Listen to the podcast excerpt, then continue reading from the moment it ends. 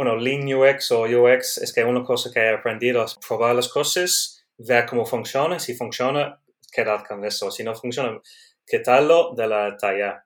Eh, y luego pensé, ah, ¿por qué no lo, pongo en la talla? Y lo hice con un cliente y les encantó.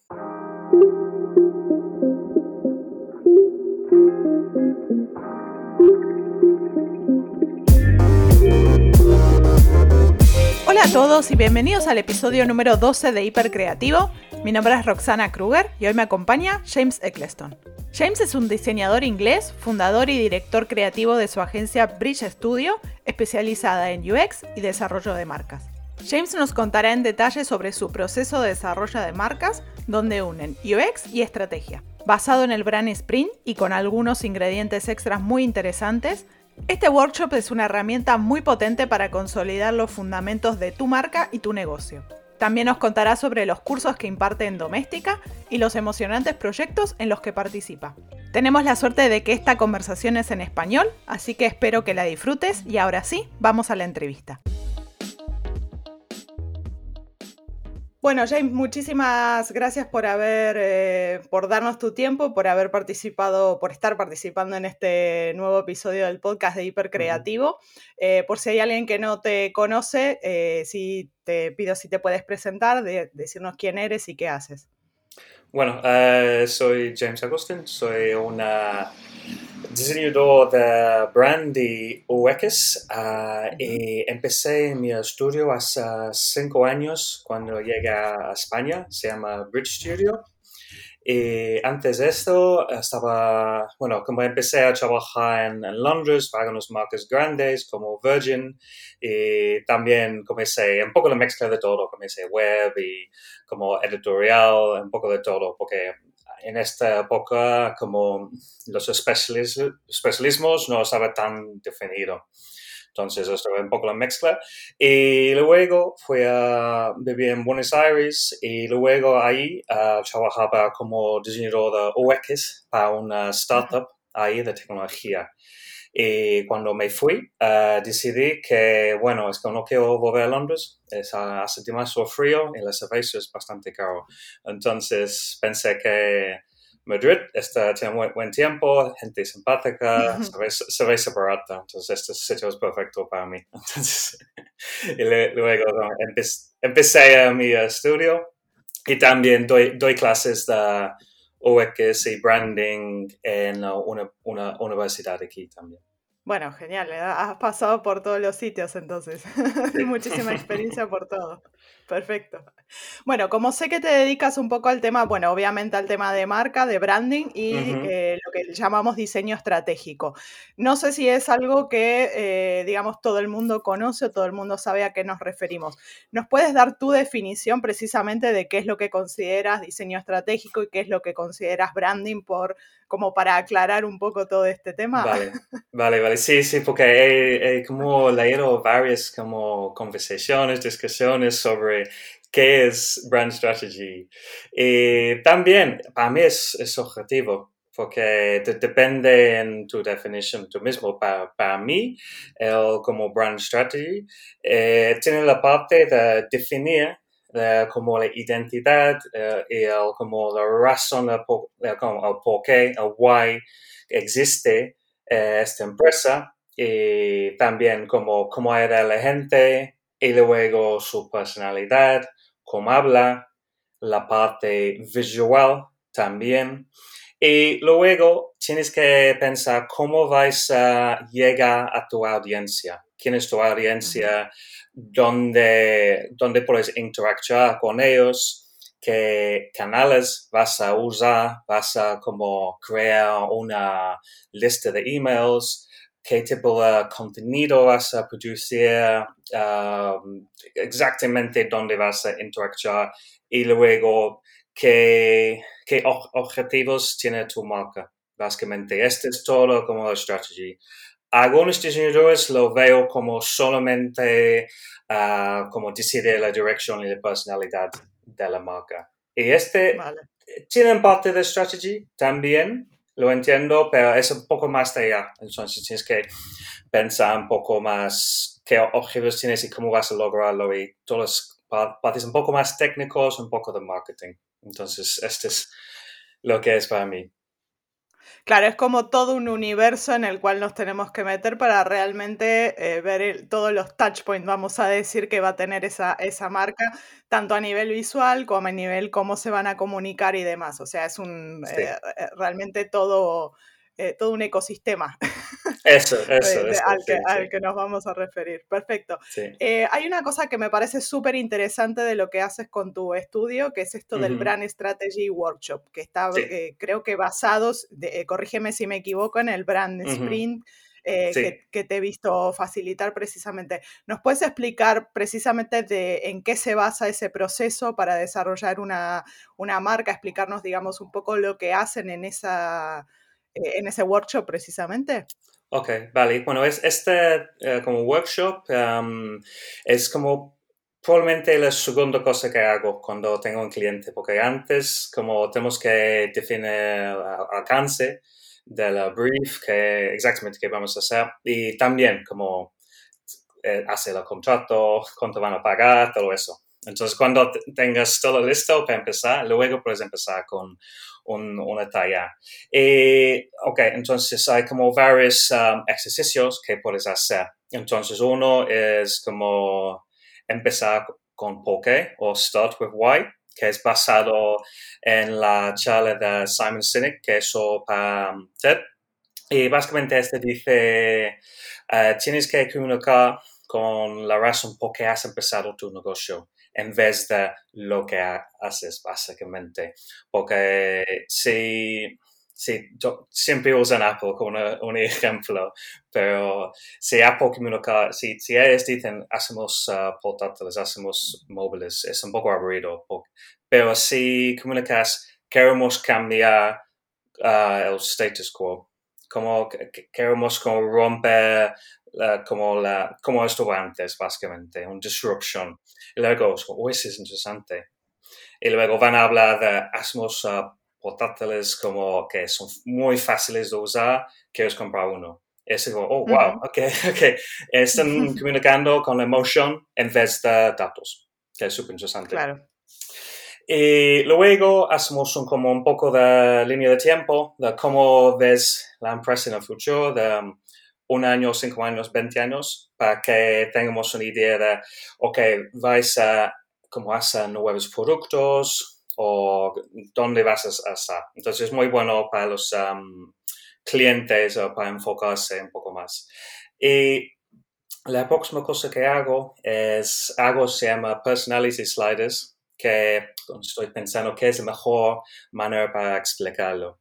Entonces, tienes como cinco líneas con dos extremos de personalidad. Tienes um, innovador y conservador. Y luego pones como dónde estás en esta línea. Y luego tienes algo como joven o maduro, uh, cooperativo, informal. Y luego cuando tengas todo esto, tienes una, una idea de personalidad de tu empresa. Eso es súper divertido y muy fácil. Buscas entonces el punto entre, en el que la marca se siente más cómoda entre esos dos extremos, ¿verdad? Si es como más conservador o más juguetona, por decirlo de alguna manera, eh, o más joven o más clásica, quizá, y buscas un poco el, punto. De hecho, una cosa que te iba a preguntar referente a eso, porque eh, siempre he leído por ahí de que recomiendan que no te quedes en el medio de esos sliders, es decir, que vayas a un extremo a otro. Eh, si nos puedes comentar un poco por qué precisamente esto, porque a veces creo que no se ah. deja demasiado claro. creo que es, es, es, parecido cuando tienes un cliente que te dice, bueno, nuestro mercado es todos, todo el mundo, es que, bueno, no vas a hablar con nadie. Entonces, que, si estás en la mitad de cada extremo, que no vas a tener personalidad. Estás súper neutral y no vas a hablar con, con nadie. Entonces tienes que ponerlo un lado u otro un, una vez en cuando tenemos unas líneas un, poco en el centro. Y este viene a tener uno, pero no todos. Y también este ejercicio es muy bueno porque le da al cliente para pensar. A veces como llegan a este ejercicio y están como, ah, es, que no hay pensado en eso, esto es interesante. Y luego puedes generar un poco de debate, porque hace un año estaba haciendo con una ONG que hace viajes solidarios. Y es, me dijo, ah, sí, entonces tenemos la línea de um, exclusivo y masivo. Y me dijo, es queremos como hablar con todo, como queremos que todo el mundo pueda acceder a nuestros viajes. Es como, bien, vamos a estar hacia ahí, pero no todo el mundo puede pagar y no todo el mundo puede sacar un mes para ser un contado. Entonces no es, no es, no, no sois um, McDonald's. Estáis como más, un poco entre la mitad y entre masivo. Entonces, y esta, y luego estaban pensando, es como, sí, sí, es verdad, con nuestros clientes no, no es un mercado masivo, es, es algo más específico. Vale, entonces, este comentabas que creo, si no me equivoco, era el tercer ejercicio, ¿verdad? Sí, el, sí, el sí, de la sí. personalidad. Vale, ¿y cuáles, cuáles son los siguientes que siguen entonces? Depende mucho en ejercicio porque siempre lo cambio, depende de lo que necesita el cliente, entonces no hay como algo fijo, pero luego um, hacemos una um, positioning statement que básicamente definimos los valores de la empresa y este es parecido a algo que hace el, canal The Future, es, algo que compréis en Core eh, saque esta parte ahí. Entonces, tenemos cinco columnas y tenemos, uh, ok, uh, ¿qué es tu producto? ¿Quién es tu cliente? ¿Cómo, ¿Qué es tu tone of voice? ¿Cómo hablas? Uh, ¿Qué es el beneficio emocional que te das tus clientes, tu audiencia? Y luego, ¿qué es el valor en total? Y luego, cuando eh, tenemos como seis palabras por cada de estas columnas, podemos elegir uno y luego metemos estas uh, palabras dentro una, um, una plantilla, una como frase que, que, dice algo como, bueno, tu empresa hace X y para este cliente y hablas con confianza para ayudar a tus clientes a tener una visión de futuro y a ser, a ser más, no sé, uh, independientes. Y con esta frase tienes como toda la información muy conducido, como muy como juntos, eh, para darte una, una dirección de dónde vas. Es como una compresión de todo, de toda la información que quizás es como mucho, pero para explicar de alguna manera que hace, hace esa marca de una manera fácil y que quizá la gente lo entienda. Exactamente, sí, sí, sí, sí. Entonces, es, este ejercicio es, es difícil hacer en directo porque a veces esta frase no, no sale perfecto.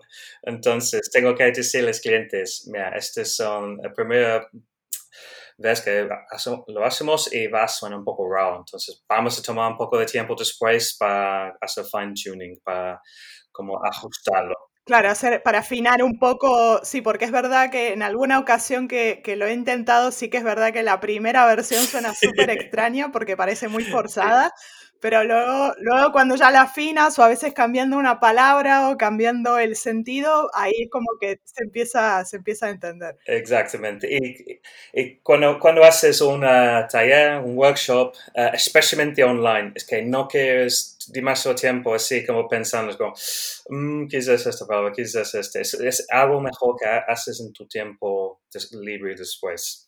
Claro, cuando ya lo has pensado, además, quizá, y, lo, puedes afinar un poco más y no estás en el, quizá en la presión del momento y que salga cualquier cosa de alguna forma. Y antes de, continuar con el resto, quizá, de ejercicios, eh, me quedé pensando en esto que comentabas, que no haces todos los ejercicios en todas las sesiones. ¿Qué te hace definir un poco esto de que se elijan unos ejercicios u otros dependiendo del cliente? O sea, sobre todo para alguien que quizás se quiere meter en esto y no sabe por dónde. Depende en lo que tiene el cliente, porque a veces el cliente me dice, bueno, ya tenemos nuestro uh, positioning statement. Y en este caso, como no es vale la pena hacerlo otra vez, aunque tienes que verlo y decidir y hablar con el cliente, uh, estos valores, este positioning statement te representa bien, Eh, y luego este tiene que estar un poco la conversación, pero a veces lo tienen muy claro y no tienes que repetir lo que, lo, que tienes. Y quizás ya tienen esta línea de tiempo, ya saben dónde van a estar o ya, ya saben su razón por qué. Aunque puedes tener una conversación rápido como, ok, este, este es verdad, ok, para definirlo como repetir, pero a veces no necesitas hacerlo. Genial. Y entonces, eh, luego de, esta, de, este position statement, ¿cuáles serían los, los siguientes eh, ejercicios que, hacen en caso de hacerlos todos? Ok, usualmente después de eso, como para definir la personalidad un poco más, hacemos como brand archetypes. Y eso es, eso es basado en algo de Carl Jung y él dice que hay 12 como tipos de personalidad que tenemos todo el mundo. Y lo que podemos hacer es, podemos aplicar eso a nuestra marca, eh, usarlo para definir la personalidad un poco. Entonces, como, no voy a decir cada 12, pero es como tenemos personalidades como el, el hero, que es un ejemplo como Nike, que, y luego tenemos como el caregiver, que no, no sé cómo decir caregiver en español. Sí, como que es un cuidador de alguna manera o alguien que se preocupa por, por el otro, digamos. Sí, sí, no tiene, no sé si tiene una traducción específica al español, pero es algo así, sería algo así. Vale. El cuidador y el hero. hero. y, luego podemos, lo que yo hago es, yo uso 70% de uno y luego 30% de otro. Y no, no debes mezclar más que eso. Eh, una razón por que lo hago, a veces es, bueno, por ejemplo, estoy trabajando con una mm, empresa en uh, Italia que ayuda a la gente con problemas con su visión. Y naturalmente vas a pensar, este va a ser el cuidador, vamos a cuidarles, es, es muy obvio. estamos hablando en el taller que, queremos como romper el sistema un poco, queremos hacer algo nuevo, entonces estamos pensando, ah, quizás este es un poco de... Un personalidad rebelde. Podemos meter un poco de este en las comunicaciones, pero la principal va a estar alguien que te cuida. Entonces, esta te ayuda para generar um, personalidades diferentes. Claro, si no de alguna manera quizá en todas las industrias eh, hay como estereotipos que quizás siempre se utilizan, entonces a veces me imagino que utilizar un poco la mezcla de las dos te da ese pequeño diferenciador de decir, bueno, eh, sí que mi personalidad tiene que ser un poco esta, pero quiero darle este pequeño puntito diferente para que obviamente mi comunicación sea un poco, un poco distinta también. Sí, exactamente. Es, es que si no vas a tener un mundo cuando todas las um, marcas de deporte son de hero y todas las ONGs van a estar alguien que te cuida. Es súper aburrido.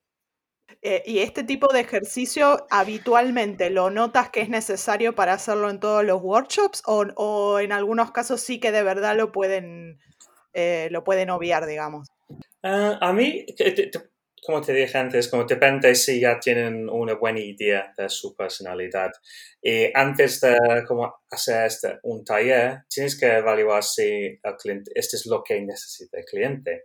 Quizás necesiten más un taller de comunicación, que ese es otro taller que hacemos y luego definamos como los mensajes claves y quiénes que vamos a decir a los, um, ¿cómo se dice? Los audiencias. A, veces como una marca puede tener dos o tres audiencias y luego vamos a decir, ok, vamos a hablar más con el, como rebelde a uno y más de caregiver a otro. Y vamos a como pensar y luego puedes decir, eh, ok, luego vamos a poner estos mensajes en web, email, social media, una conferencia, algo poco a poco. Pero sí, tienes que decidir como antes de lo que necesitas. Entonces también tienen una especie de workshop, digamos, para poder definir lo que es eh, el mensaje de la marca o la comunicación de la marca. Y en esos casos, eh, y, eh, ¿cómo, ¿cómo, hacen el tema de diferenciar el tema de las audiencias? Porque eso es algo que siempre es un poco a veces extraño de saber cómo si tengo dos o tres audiencias diferentes, cómo le hablo a todas y cómo a la vez le hablo a cada una por separado. Eso, eso generalmente, ¿cómo lo gestionan en el workshop? Bueno, lo, importante aquí es como hacer un poco de investigación antes ah, de esta talla y mandar sus audiencias o quién piensemos que son, que son sus audiencias y tienes que preguntarles, hace un poco de user, como user, interview, y tienes que preguntarles, ¿qué, qué quieres lograr cuando usas este producto? Uh, ¿Qué son las cosas negativas? ¿Qué, ¿Qué, qué, son las necesidades de esta persona? Y luego, cuando tengas esta información, luego puedes uh, cambiar tus mensajes para hablar directamente con ellos. Si sabes los valores, por ejemplo, esta empresa, esta startup en Italia, hay gente con problemas con visión, uno de sus audiencias son médicos. Entonces descubrimos que, por ejemplo, los médicos no tienen mucho tiempo. Entonces necesitan una herramienta para ahorrar tiempo. Podemos como decirle, oye, esta nueva app va a, darte 20 minutos por día, bla, bla, bla. Entonces vamos a hablar así. Y luego, con la paciente, quizás eh, es más sobre cómo pueden volver a su vida normal o cómo pueden disfrutar las cosas de día a día. Entonces vamos a hablar cosas como, ahora puedes leer un libro con tus eh, nietos como con los niños. Entonces vamos a cambiar el mensaje para cada audiencia. Y esto, esto que comentabas precisamente de que se comunican con eh, lo que serían, sí, los clientes de tus clientes o, con la audiencia que tienen. Eh, hay una cosa que me llamó mucho la atención que creo que esto lo hacías previos, eh, corrígeme si me equivoco, eh, antes de, los workshops y demás, que es hablar con eh, precisamente con esas audiencias o hablar con esos clientes. Esto lo hacen como algo similar a lo que se hace quizá en UX, que es esto de las, de las entrevistas y demás, o lo gestionan de otra manera. No, no, es, es, muy parecido porque soy como un, diseñador que es, soy como UX y brand y en un nivel muy alto son muy parecidos. Es como todo entender tu audiencia y diseñar para ellos. Entonces, es solamente cuando vas más por abajo, lo como UX y branding son más diferentes. y también, como es con el Discovery Workshop, a veces es bien pasa un poco de investigación para saber, saber poco más sobre la empresa, el mercado, para que llegues a uh, taller y no estás completamente estúpido. Y es como, ¿qué haces? No tengo ni idea. Eh, pero cuando estamos hablando más de audiencias y qué vamos a decir, cómo vamos a comunicar, este mejor se hace este, estos cuestionarios, entrevistas con los usuarios para entender sus problemas. Y este es muy parecido o casi igual que en el proceso de UX. Claro, entonces también hacen, digamos, me imagino que harán por un lado o quizá elegirán el, mejor eh, método en el, según el cliente tal vez, que será entrevistas donde hay preguntas abiertas, me imagino que quizás sean, bueno, cara a cara ahora mismo no, pero bueno, que quizás sobre un Zoom. Eh, y después también por el otro lado, en algunos casos tal vez cuestionarios, ¿verdad? Hacen un poco, digamos, un mix. Dale. Y en, base a qué deciden de qué manera quizás es mejor hacer un, digamos, tener una comunicación con, estos, eh, con estos usuarios. va, a depender también de, lo mucho que sepa ya eh, la empresa sobre su audiencia, ¿verdad? sí. Como conectar esta marca o esta empresa con su audiencia, este puente. Genial, entonces claro, necesitas un poquito de información previa eh, para saber un poco de qué va, de qué, bueno, de qué va la audiencia sobre todo, eh, para luego entonces sí pasar con esa, con esa información previa a poder meterte ya más en la marca y a definir eh, toda su personalidad como un conjunto. Sí. Quería eh, también preguntarte por qué, eh, bueno, eh, poco a poco estás compartiendo cada vez más con la gente. Si nos puedes contar un poquitito sobre tus cursos de, doméstica que me parecieron súper interesantes y un poco para contarle a la gente de qué, de qué van. Ok, entonces ah, tengo un curso que ya está online se llama como Brand Strategy for Online Platforms, que es, este como es más como definir la personalidad de marca en vez de como los canales de um, comunicaciones, porque no puedes poner todo en una clase. Y este realmente ayuda a los uh, diseñadores para tener más control sobre su trabajo y no estar tan pixel pushers o tan esclavos de, de su jefe. Entonces, um, tienes que evaluar los uh, usuarios, sus necesidades y luego definir la personalidad de la, de la marca y cómo hablas y luego definir la parte visual y luego crear una como estilo de guía para crear una página web. Entonces, está muy útil para tener un proceso como más concreto y entender cómo hablar con tu audiencia. Y, y, luego tengo un curso que creo que va a salir mañana. Y este es sobre como uh, color theory.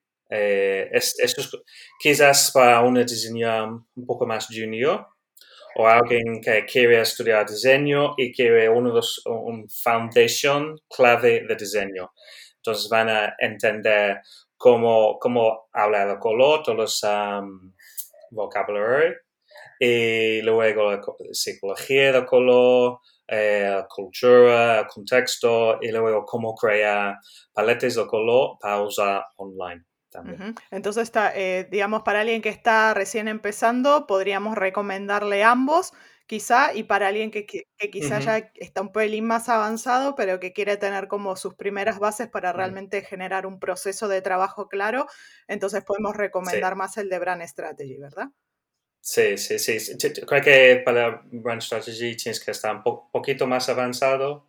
Y, también si, si, tienes 10 años de experiencia, a veces está bien hacer un, un resumen para como volver, como, ah, ok, no sabía esto, o me falta, me falta esta técnica, o está bien a ver cómo lo hace otra persona también. Entonces, a, a veces yo hago cosas que son un poco básicos para ver si tengo algo que me falta en, en mi como proceso y también es como para recordarte, divertirte un poco.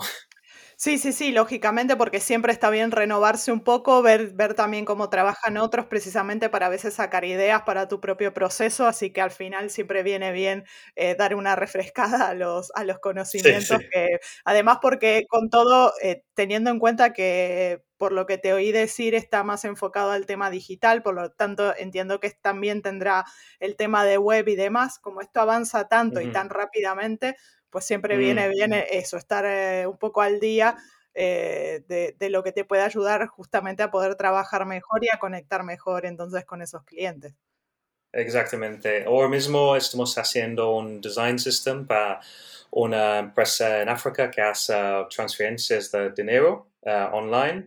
Y hicimos un design system y fue todo hecho en Sketch, pero me gustaría saber cómo hacerlo en Figma. Entonces he comprado otro curso de doméstica que te enseña cómo hace eso. Y no soy nuevo a este tema, pero quiero como algo para apoyar mis habilidades en este sentido. Entonces puedo como abrir Figma y aprender yo mismo, porque es muy parecido al Sketch, pero está bien tener alguien ahí como no haces así, esta es la diferencia. Sí, alguien que precisamente ya es especialista quizá en eso y lo tiene mucho más claro y te puede decir cuáles son los puntos claves precisamente para poder enfocarte en eso y no perder demasiado tiempo, tiempo sabiendo para dónde, para dónde tienes que ir. Genial.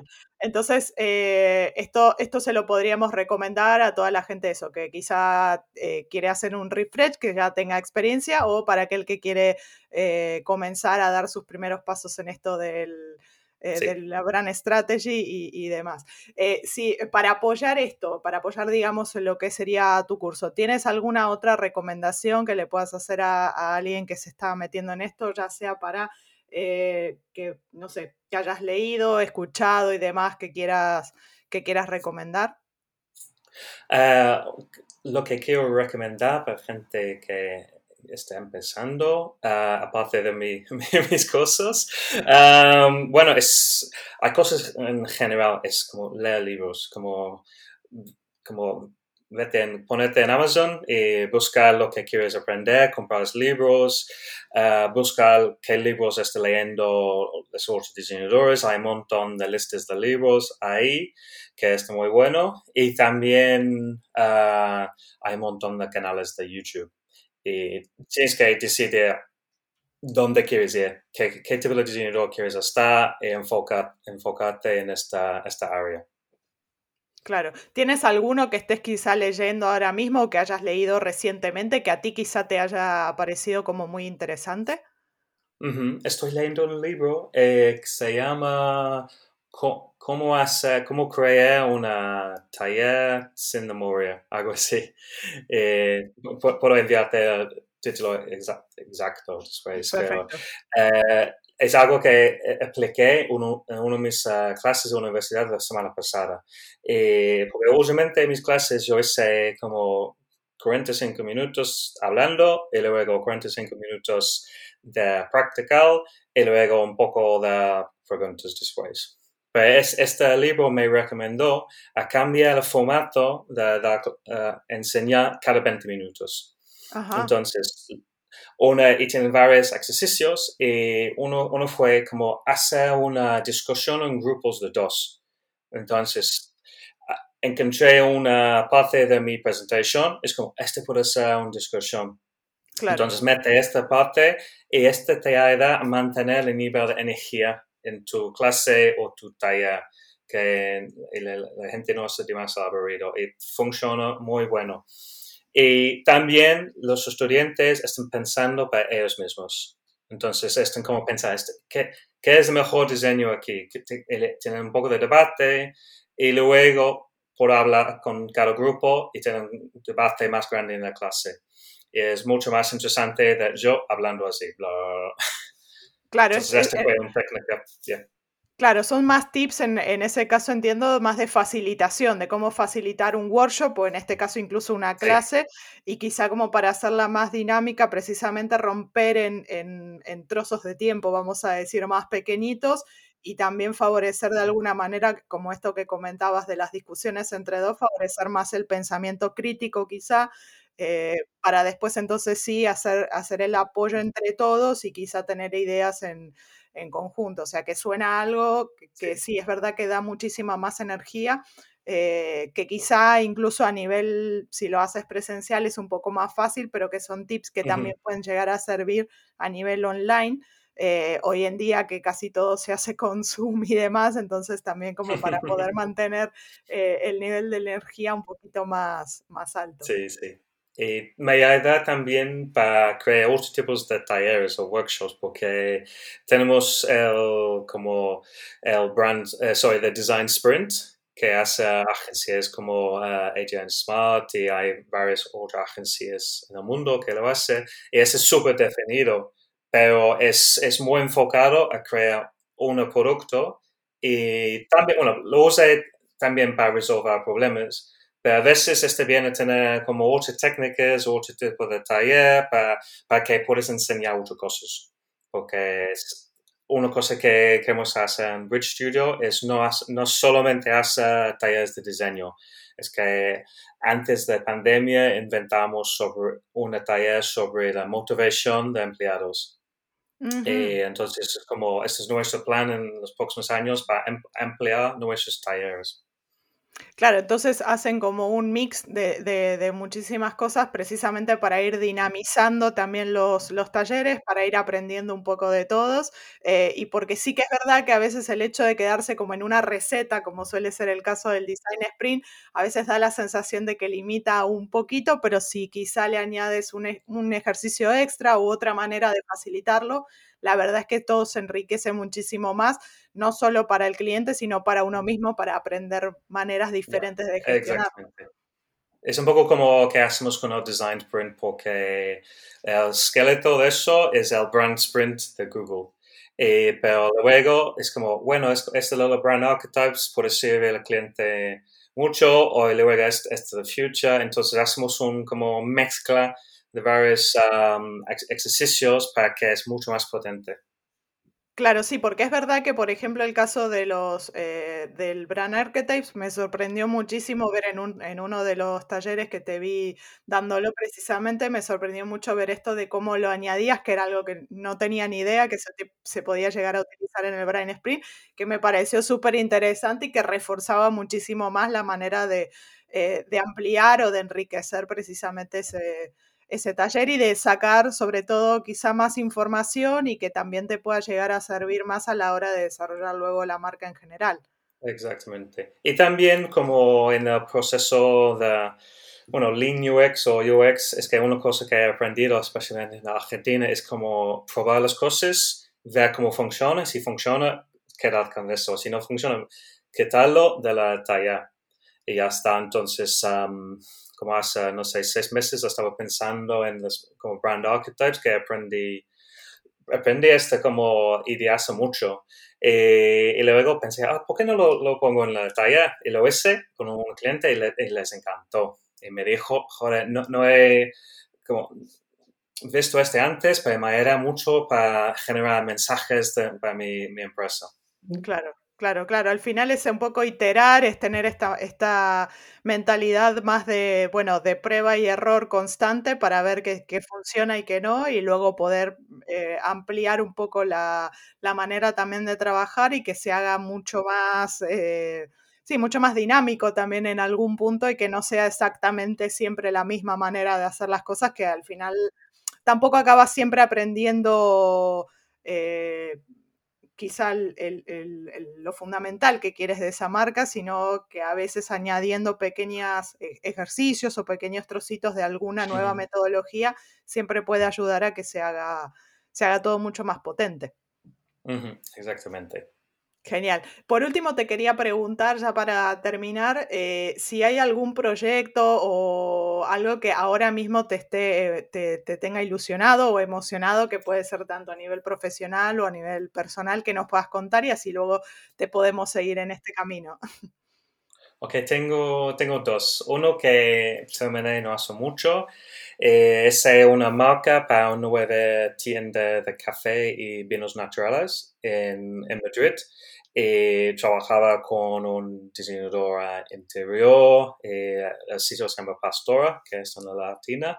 Y este fue increíble porque los, los, los clientes son muy majos, eh, hicimos el brand sprint juntos y luego estamos muy alineados. Y como meta bueno, muchas de las ideas viene del cliente, que me encanta. Cuando uh meta de yo y hicimos este como mezcla de ideas y hay, hay un marca muy, muy potente. Este es, y fue como, bueno, la idea principal fue hacer un, un espacio que, donde puedes tú aprender sobre el café y vino. El estilo visual fue como un mezcla de un bar antiguo de años 50 de Madrid y una cocina rústica. Entonces, aparte, al fondo de la tienda tenemos una, no sé cómo se llama, como se llama en español, pues como vacuum formed plastic. Entonces es como una, mm, su logo en plástico con la luz atrás es um, lo que hicieron en los bares antiguos hace 60 años, es muy vintage. Y luego este en el contraste de madera antiguo, este, este es un muy buen espacio. Y también la tipografía es como tiene toque de años 50 también. Entonces, ah, pues han este traído, fue... Han traído muchísimas ideas entonces de la antigüedad, digamos, eh, para renovarlas y traerlas a la, más a la actualidad. Sí, sí, sí. Entonces esto fue súper divertido trabajar en eso. Y también es como ese, um, creo que pasé más tiempo haciendo presentación para portfolio que haciendo trabajo. Porque hoy en día es que tienes que presentar tus trabajos en un nivel súper alto ah, en tu portfolio. Sí, para que realmente, para que realmente se note todo el trabajo que se hizo, que quizá a veces tan solo en una fotografía no se aprecia o realmente no se sabe todo el trabajo que hay detrás de eso. Y uno cree, bueno, sobre todo en el tema vintage, que últimamente está como muy de moda y que parece que, bueno, todo, todos, todas las marcas también siempre meten algo, algo vintage, sí que es verdad que si no explicas a veces todo realmente el proceso que hay detrás, no entiendes a veces al 100% de dónde vienen este tipo de, decisiones precisamente. Sí, sí, entonces este fue súper divertido, eh, súper bonito y también como realmente transmitir, transmitir exactamente quién son. Eh, también como espero que cuando no tenemos, tenemos tanto pandemia, que a hacer talleres con interactuar y hacer las otras cosas de la brand, de brand que queremos hacer. Entonces no es solamente la parte visual y como hablamos, es como qué hacemos con los clientes y todo eso, pero también mucho de esto viene del cliente y sus ideas también. Entonces es, es una, como un partnership y la otra, el otro proyecto fue para esta empresa en Italia. Es, no puedo decir demasiado porque no han lanzado, es todo un poco secreto, pero es para una empresa que hay la gente con problemas con visión. Y lo que me gustó sobre este proyecto es que cuando usamos los um, brand archetypes, el cliente le encantó. Y, realmente le ha ido y luego me gusta mucho porque el logo, como explica un poco el proceso de lo que hacen, aunque dicen que el logo no tiene que hacer, no tiene que explicar demasiado, pero es bueno si lo hace. Entonces, eh, ¿qué, más puedo decir? Es, todo un poco secreto, pero es, un resumen es que la marca es un muy buen trabajo, hace un resumen de lo que hacen, en todo lo, como hablan, quién son los clientes y cómo funciona todo. Y está muy dinámico la, identidad, muy flexible y podemos sacar partes del logo en toda su comunicación. Y, sí, va a, estar, va a estar bonito, pero no puedo decir nada más que eso. y, y, me gustó mucho porque es este un proyecto que realmente ayuda a la sociedad. Sí, esto, esto de todas maneras cuando ya esté publicado probablemente ya esté cerca o ya esté lanzado, así que ahí sí la gente ya podrá ir a ver eh, un poco quizá tus redes sociales, que de hecho eso era lo último que te quería preguntar, eh, si hay gente que se quiere poner en contacto contigo, ¿a dónde te pueden encontrar? ¿Cuáles serían las mejores maneras de comunicación en cuanto a redes sociales? Vale, ah, bueno, es como email, james.bridgetutor.co, ah, o mi página web siempre estoy bastante rápido en los, uh, los emails y si quieres más una charla, dime hola, puedes encontrarme en um, uh, LinkedIn o si no Instagram. Pero estoy intentando como manejar mis como tiempo en social media y verlo dos veces por día, algo así, porque si no soy súper adicto. Eso tengo que concentrarme en mi, mi trabajo. Sí, perfecto. De todas maneras, bueno, es eso, eh, decirle a la gente que tenga paciencia por si demoras unos días en responder, pero que, no pasa nada, que se pueden poner en contacto contigo. Genial. Pues muchísimas gracias James por todo lo que has compartido. Ha sido súper interesante saber de tu, de tu proceso y de lo que hacen en el estudio de Bridge Studio. Eh, y bueno, eh, agradecerte nuevamente todo, todo tu tiempo y bueno, esperamos quizá tenerte en algún futuro, en algún otro episodio eh, y que nos puedas seguir contando a ver en, qué, en qué proyectos y en, en qué nuevas iteraciones estás metido. Vale, genial. Muchas gracias.